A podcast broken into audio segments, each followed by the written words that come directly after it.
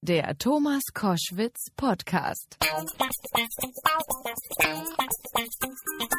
Koschwitz zum Wochenende am ersten Wochenende im Jahr 2018. Jetzt äh, mit einem Bestseller-Autorin zu Gast im Studio, der als Musikerbiograf bekannt geworden ist. Am berühmtesten ist äh, seine Biografie über Bushido, die auch verfilmt wurde. Und 2012 lernte er einen herzkranken Jungen kennen, der ihm geholfen hat, den Sinn des Lebens zu finden. Er hat mit ihm ein Buch zusammengeschrieben, äh, dieses bescheuerte Herz, das zur Weihnachtszeit mit Elias Mbarek jetzt in der Hauptrolle in die Kinos gekommen ist. Heute ist er Life-Coach und hat vor kurzem ein neues Buch rausgebracht, das heißt Why Not, also warum nicht? Inspirationen für ein Leben ohne Wenn und Aber. Und ich freue mich, dass er jetzt da ist. Lars Ahmed, grüß dich. Danke, vielen Dank. Sag mal, du warst lange, das lese ich, auf der Suche nach dem Sinn des Lebens. Hast du den heute gefunden? Ach, ich glaube, das ist für jeden was anderes. Ähm ich war damals so ein bisschen in einer Wohlfühloase, dass ich sehr viel Erfolg hatte und mir eigentlich um nichts Sorgen machen musste. Ähm, ja, auf vielen Partys eingeladen, hatte viele Freundinnen, viel, einen großen Freundeskreis, tolle Eltern, einen großen Bruder, der auch irgendwie super war, immer noch ist. Ja. Und aber trotzdem habe ich gemerkt, dass so eine innere Leere aufgekommen ist und ähm, ich habe mir so gefragt, ist es das jetzt oder gibt es da noch mehr? Und dann habe ich mich auf den, den Weg gemacht. Ich bin nach äh, Rio gefahren, habe dort einen ganzen Sommer in den Favelas verbracht, habe da ähm, sehr viel Armut gesehen, sehr viel ähm, Korruption gesehen. Ich habe gesehen, wie Leute erschossen wurden. Das hast du Das habe ich mit eigenen Augen gesehen. Nein. Ich habe ähm, selbst eine Pistole am Kopf gehabt von den ähm, Straßenbanden und den Gangsterbanden. Das heißt, ich habe alles überhaupt nicht bewusst, aber sehr unbewusst habe ich mich in Situationen begeben, ähm, die tatsächlich ähm, lebensgefährlich waren, weil ich vielleicht auch damals ein bisschen lebensmüde war. Ah, okay. Und also im wahrsten Sinne des Wortes und bin dann nach diesem Sommer ähm, zurückgekommen nach Berlin und habe den Sinn des Lebens nicht gefunden, ähm, weil das weiß ich heute. Man kann, es gibt so einen schönen Spruch, der heißt, ähm, du kannst auf dem Ziel oder auf dem Gipfel des Berges nur das finden, was du selbst mit nach oben getragen hast. Okay. Ja, das heißt, du, wenn Leute nach Indien reisen wollen, um dort irgendwie den, ähm, den Sinn des Lebens zu finden. Sie haben ihren Kopf immer dabei. Sie haben ihren Kopf und ihren Körper, ihren Geist, ihre Seele immer mit dabei und du kannst immer nur das finden, was schon jetzt in dir ist. Das heißt, an anderen Orten findest du vielleicht nur einen Zugang zu dir selbst wieder. Und ähm, für mich ist der Sinn des Lebens tatsächlich Spaß zu haben, jeden Augenblick zu genießen, jeden Tag dankbar zu sein für für die Tatsache, dass man am Leben ist. Ja, dass man, Absolut, dass man das gar nicht so klar. ja, dass man einen Kopf über dem Dach hat, ähm, ein Dach über dem Kopf hat, So so, rum, ja, genau, dass man was zu essen hat, dass man auch so Kleinigkeiten, dass man frische Klamotten im, im, im Schrank hat, dass man ein paar Euros in der Tasche hat, dass man gesund ist, dass man eine Familie hat, dass man Freunde hat, die man anrufen kann. Ähm, also all die Dinge, die wir scheinbar für selbstverständlich erachten. Und wenn du dann wieder so ein bisschen bewusster wirst und tatsächlich deine Erwartungen durch Dankbarkeit austauscht, das ist für mich ganz wichtig gewesen, so dieser Schlüssel. Tausche deine Erwartungen gegen Dankbarkeit aus, dann ist nämlich alles ein Gewinn. Und Das ist klug. ja, Lars Ahmed ist mein Gast bei Koschwitz zum Wochenende. Life-Coach, Motivator. Du schreibst erfolgreich Bücher über Lebensführung. Was ist denn für dich eigentlich Erfolg? Ja, eigentlich auch das, was ich gerade schon erwähnt habe. Also das ist höchst individuell. Ähm, Erfolg ist nicht für mich persönlich nicht das Geld, was man verdient, sondern Erfolg ist, wenn du am Abend mit einem inneren Gefühl des Seelenfriedens einschlafen kannst. Das ist für mich die höchste Form von Erfolg, wenn du mit dir selbst im Reinen bist, wenn du zufrieden bist. Du musst nicht unbedingt glücklich sein, wie so ein Glücksflummi durch die Welt hüpfen, sondern du musst wirklich mit dir zufrieden sein, dass du sagen kannst, das war heute ein guter Tag. Ich habe alles getan, was ich tun konnte, um ähm, ja, um mein Leben zu leben. Das Okay. ist für mich Erfolg. Okay. Ähm, es gibt ein Buch, äh, Why Not? Da beschreibst du die 30-Tage-Challenge. Also, dass man etwas äh, nur 30 Tage lang durchhalten muss, um es zu ändern. Warum erstens diese 30 Tage und ist nach 30 Tagen es tatsächlich so, dass man sich dann verändert hat? Auf jeden Fall. Warum? Ähm, weil diese 30 Tage, das ist genau die richtige Zeitspanne, um tatsächlich mal was auszuprobieren. Weil ganz viele Menschen wollen ja einen Neuanfang, wollen ja ähm, etwas Neues ausprobieren, entweder Gewicht verlieren oder ähm, einen neuen Job beginnen oder endlich die Bewerbung schreiben oder endlich mal den Traummann, Traumpartner, Traumfrau kennenlernen. Aber sie haben das Gefühl, der Weg dahin, der Weg zum Ziel ist so unendlich weit weg, dass es sich gar nicht lohnt, überhaupt anzufangen. Ja. Und diese 30 Tage ist deswegen so, ähm, so spannend, weil klar, es ist ein Monat. Mhm. Ähm, das kann man sich gut merken. Und ähm, wenn du anfängst, so die ersten zwei, drei Tage, dann bist du irgendwann in so einem Modus, dass du sagst, naja, okay, es ist ja nicht für immer. Weil dieses Gefühl, für immer auf Pizza zu verzichten, für immer Vegetarier Genau. zu werden, für immer auf dein Feierabendbier zu verzichten, für immer jeden Morgen aufzustehen, ähm, eine halbe Stunde vor, bevor der Wecker normalerweise klingelt, um joggen zu gehen, das macht wahnsinnig schlechte Laune. Aber mal 30 Tage, das ist okay. Nach 10 Tagen weißt du, okay, ich habe ein Drittel schon geschafft. Nach 15 Tagen bist du bei der Hälfte, du siehst schon das Ziel.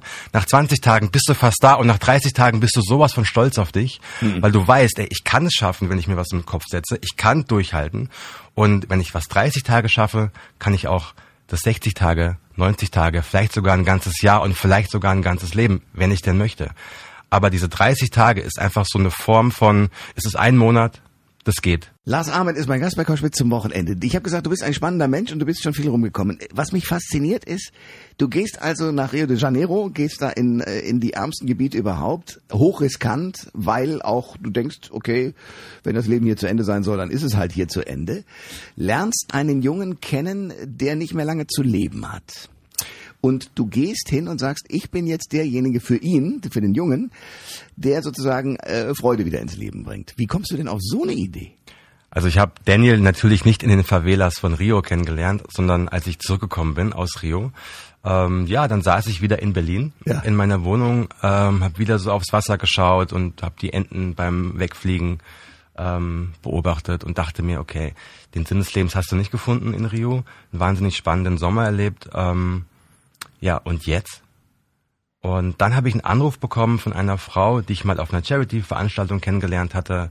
Und die rief an und sagte mir, du Lars, ähm, ich bin in Berlin, ich bin ähm, vom Bundespräsidenten eingeladen worden auf sein Sommerfest, ähm, weil sie hatte kurz vorher ein Bambi gewonnen für ihre ähm, karikativen Tätigkeiten. Ähm, ich möchte eigentlich keinen sehen, aber ich möchte mich mal mit dir unterhalten. So, dann haben wir uns unterhalten und ich habe von meinem Sommer erzählt und dann äh, sagte sie, pass mal auf, ich erzähle dir mal von einem Jungen. Der ist ganz neu bei uns im Kinderhospiz und der ist 15, ähm, der ist schwer herzkrank, hat ADHS, hat Skoliose, also Rückenmarksverkrümmung, hat einen Magenverschluss, hat zwei Blutgerinnsel im Kopf, ist Bluter, muss 24 Tabletten am Tag nehmen, ähm, hat keine Freunde, hat eine schwierige Familiensituation. Der sitzt den ganzen Tag zu Hause und wartet, bis er stirbt. Irre. Und dann sitze ich da in meinem Wohlfühl-Depressionsmodus und habe mich wirklich gefühlt, als ob hinter mir einer steht mit einem Baseballschläger und mir mit voller Wucht eins überbrät. So, Alter, was machst du hier eigentlich? Worüber machst du dir eigentlich Sorgen? Da ist ein Junge, gar nicht weit weg von dir in Hamburg, der wäre sowas von froh, auch nur einen Tag in deinen Schuhen zu stecken. Und da habe ich gesagt, du, kann ich den mal für einen Tag besuchen gehen, um den vielleicht mal zum Eisessen einzuladen oder so. Und naja, dann bin ich von Berlin nach Hamburg gefahren, ein paar Tage später, ähm, und hatte vorher noch mit der Mutter telefoniert, um mir so ein bisschen die Geschichte anzuhören. Und 15 Uhr waren wir verabredet im Kinderhospiz. Ich mache die Tür auf, gehe durch. Überall sehe ich die Krankenschwestern, die schon so ähm, ganz gespannt warten und gucken, was passiert. Ich sehe Daniel am Kickertisch mit einer anderen Krankenschwester. Daniel sieht mich, ich sehe ihn, er kommt auf mich zugerannt, springt mich an, hängt an mir, wie ein Äffchen und sagt, endlich bist du da.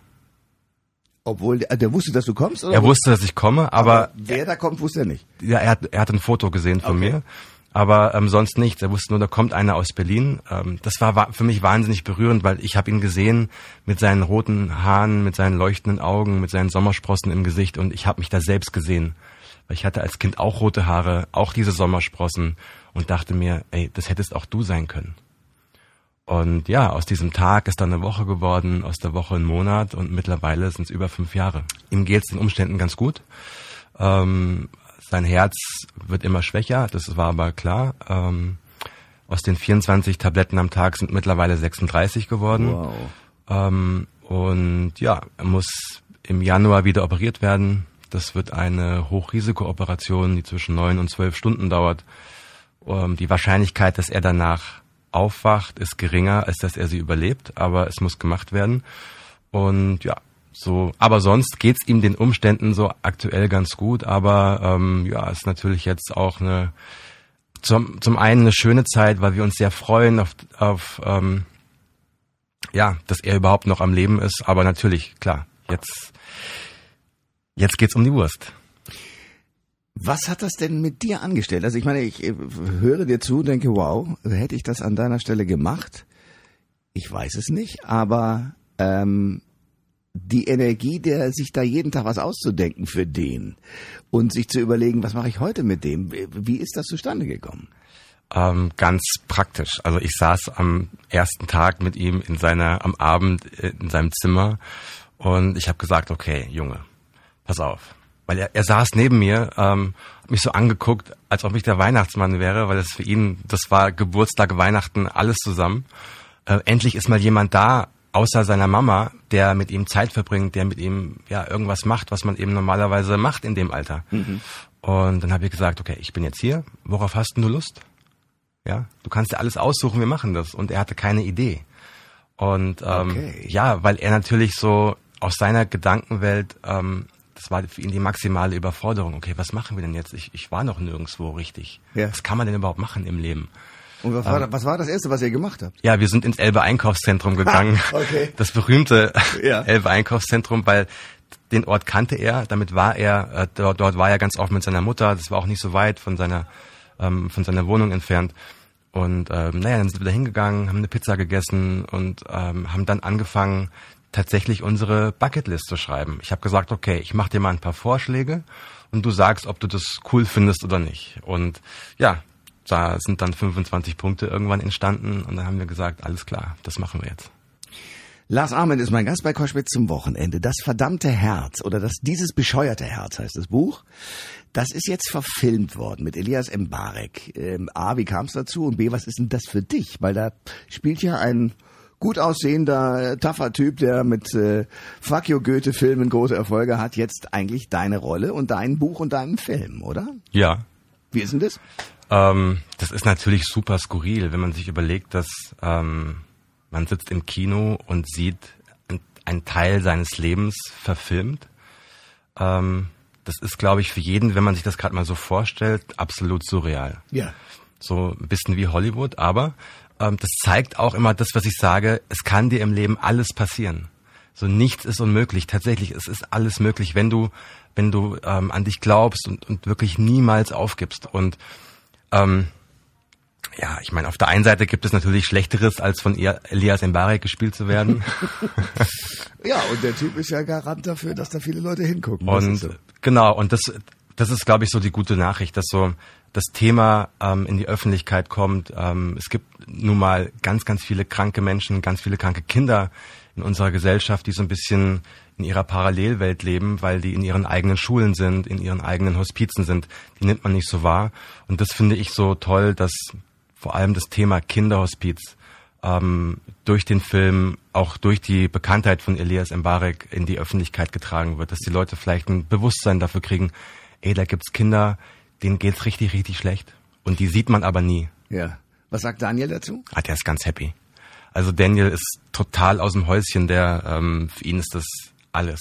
Okay. Einfach alles. Ja, das glaube ich sofort. Der hat den Film schon gesehen? Er hat ihn schon gesehen und ähm, wir haben ihn gemeinsam gesehen. Seine Mutter war noch mit dabei, ähm, sein Vater war mit dabei und ja, ich kann so viel sagen. Die, die Mutter Debbie, schöne Grüße, ähm, hat nach zwei Minuten angefangen zu weinen. Na klar. Ja, und äh, ich glaube, es geht ziemlich vielen so. Lars Ahmed ist mein Gast bei Koschwitz zum Wochenende. So, jetzt bist du da in in den Favelas. Du bist in Hamburg und hilfst Daniel. Du bist ähm, selber an Höhen und Tiefen.